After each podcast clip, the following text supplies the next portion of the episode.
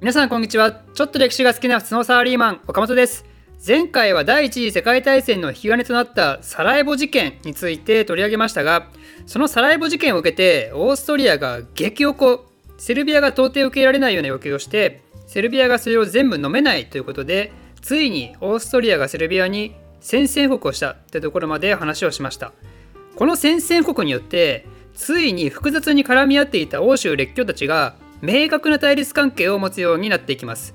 まず動いたのはロシアですけどオーストリアのセルビアへの宣戦布告があったのが7月28日でその2日後の7月30日には総動員令というのを発令しています。総動員令とはおそらく日本の国家総動員法みたいなもんだと思うんですけどつまり国内の全ての資源を総動員させて戦争の準備をするというものですよ。前回ロシアは国内の動乱のせいであまりセルビアを助けてる場合じゃないと言ったはずなのに言ってることちげえじゃんこの嘘つけろって思った人もいるかもしれないですけど違うんですよ。オーストリアが宣戦国をしたかしてないかで状況は大きく違うんですよ。ロシアはこの時率先してバルカンの問題に介入しようとしていたかは正直私は微妙だと思うんですけどいざ戦争が始まってしまうともうセルビアを守らざるを得ないんですよ。やっぱりオーストリアって列強だからセルビアがガチで戦ったら絶対負けるんですよね。そうなるとバルカン半島は完全にスラブ系からゲルマン系の影響が強い地域となってしまってバルカン半島に対するスラブ人からするとロシア全然頼りになんねえじゃん。全然使えねえじゃんニコライとかいうやつっていう評価をされてしまうんですよ。そういう評価を国際的にされるっていうのはつまり列強っていう世界トップカーストからの脱落を意味しますからそんなことは何があっても許されないんですよこの時代。なのでロシアはスラブ国家の盟主としてセルビアが宣戦布告をされた以上なんとかそれを守ろうとする動きをしないといけないんですよね。ロシアだっておそらく戦争しないで済むならそれが良いと思ってますから、まあ、その証拠としては総動員令発令する前は一応警告してるんですよオーストリアに。だけどその警告聞かなかったからロシアは総動員せざるを得なかったんですよね。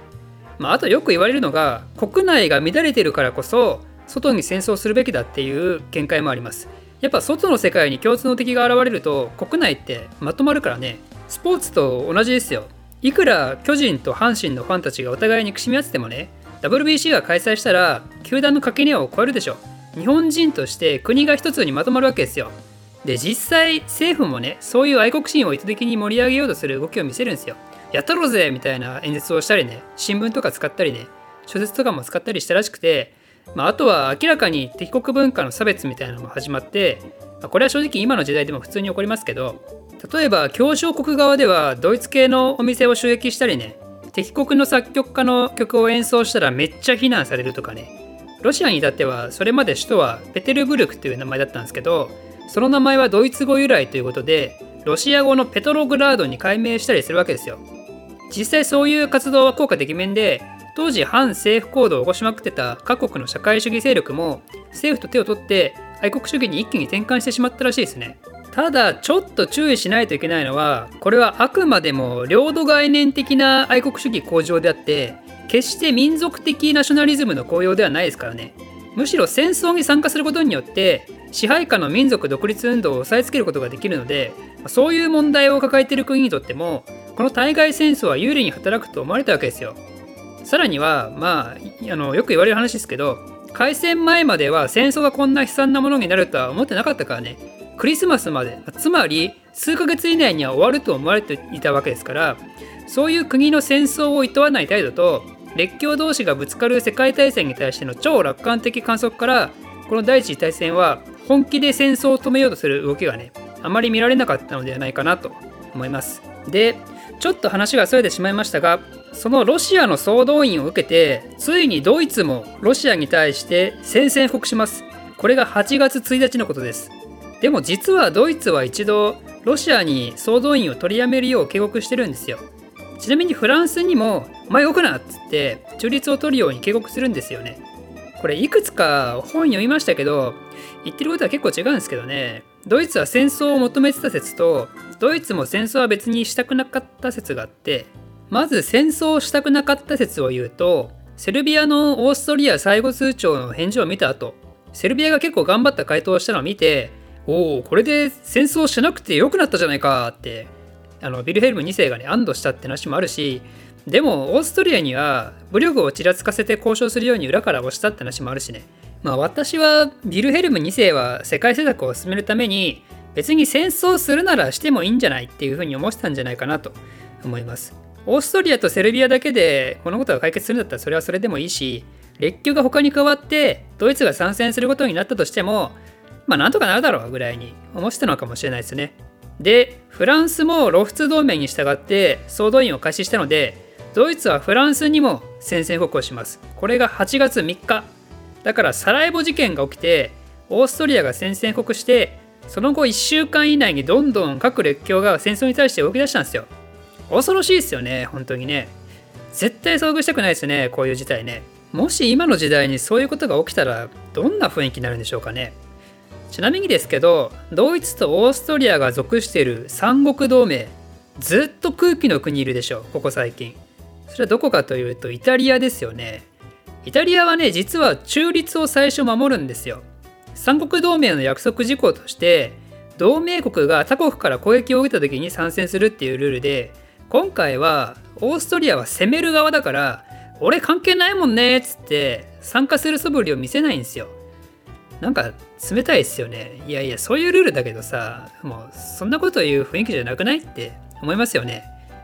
実はですねイタリアはオーストリア嫌いなんですよ。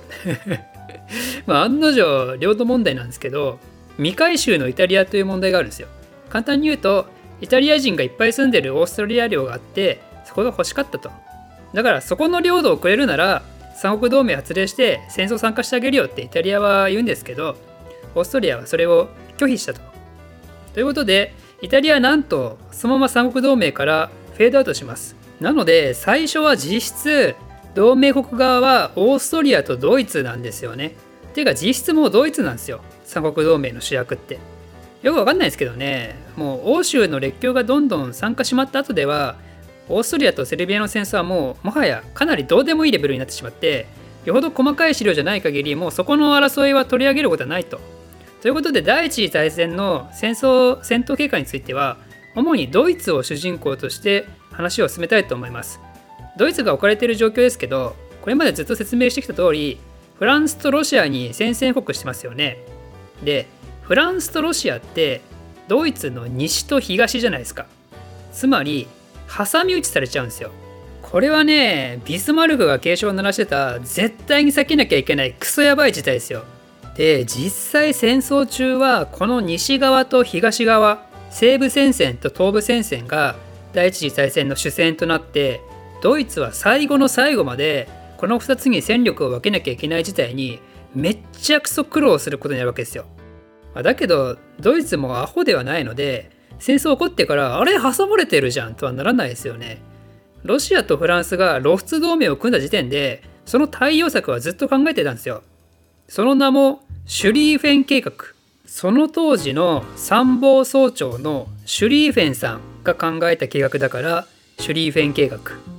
仮にフランスとロシアと同時に戦争になってもロシアってそもそも国土がでかすぎるし鉄道とかともあの輸送手段もまだちゃんと整ってないからロシア軍がドイツ国境に集結するまで最低でも1ヶ月はかかると。なのでその間にフランスにほぼ全戦力を集中してフランスを一瞬でぶっ飛ばしてフランスをぶっ飛ばした後一気に東に移動してでロシアをぶっ飛ばすっていう、まあ、ある意味超ハイリスク作戦ですよね。だけどねこれは正しいと思いますよ。戦力分散させたらね結局東部も西部も勝てなくて全滅の可能性高いですから。シュリーフェンは最悪ロシアに少しぐらい東部を占領されてもいいとすら思ってたんですよ。先にフランスをぶっ飛ばして後方の憂いをなくすことの方がよっぽど大事だと。そうしないと勝てるものも勝てないわけですよ。例えばね、これあの今急に思いついたんですけど、ドラクエとかさ、FF とかまあ何でもいいんですけど、ボス戦で相手が2体いるとき、多分どっちか集中してまず殺しますよね。今のターンは左のボスに攻撃して、次のターンは右のボスに攻撃してとか、しないですよねそんなの。ということで我々も感覚的に少しぐらいダメージを負うことになったとしてもどちらかを先に集中してぶっ飛ばすことの方がメリットがあるってことを分かってますよね。それを国家レベルの戦争でしようとしたわけですよ。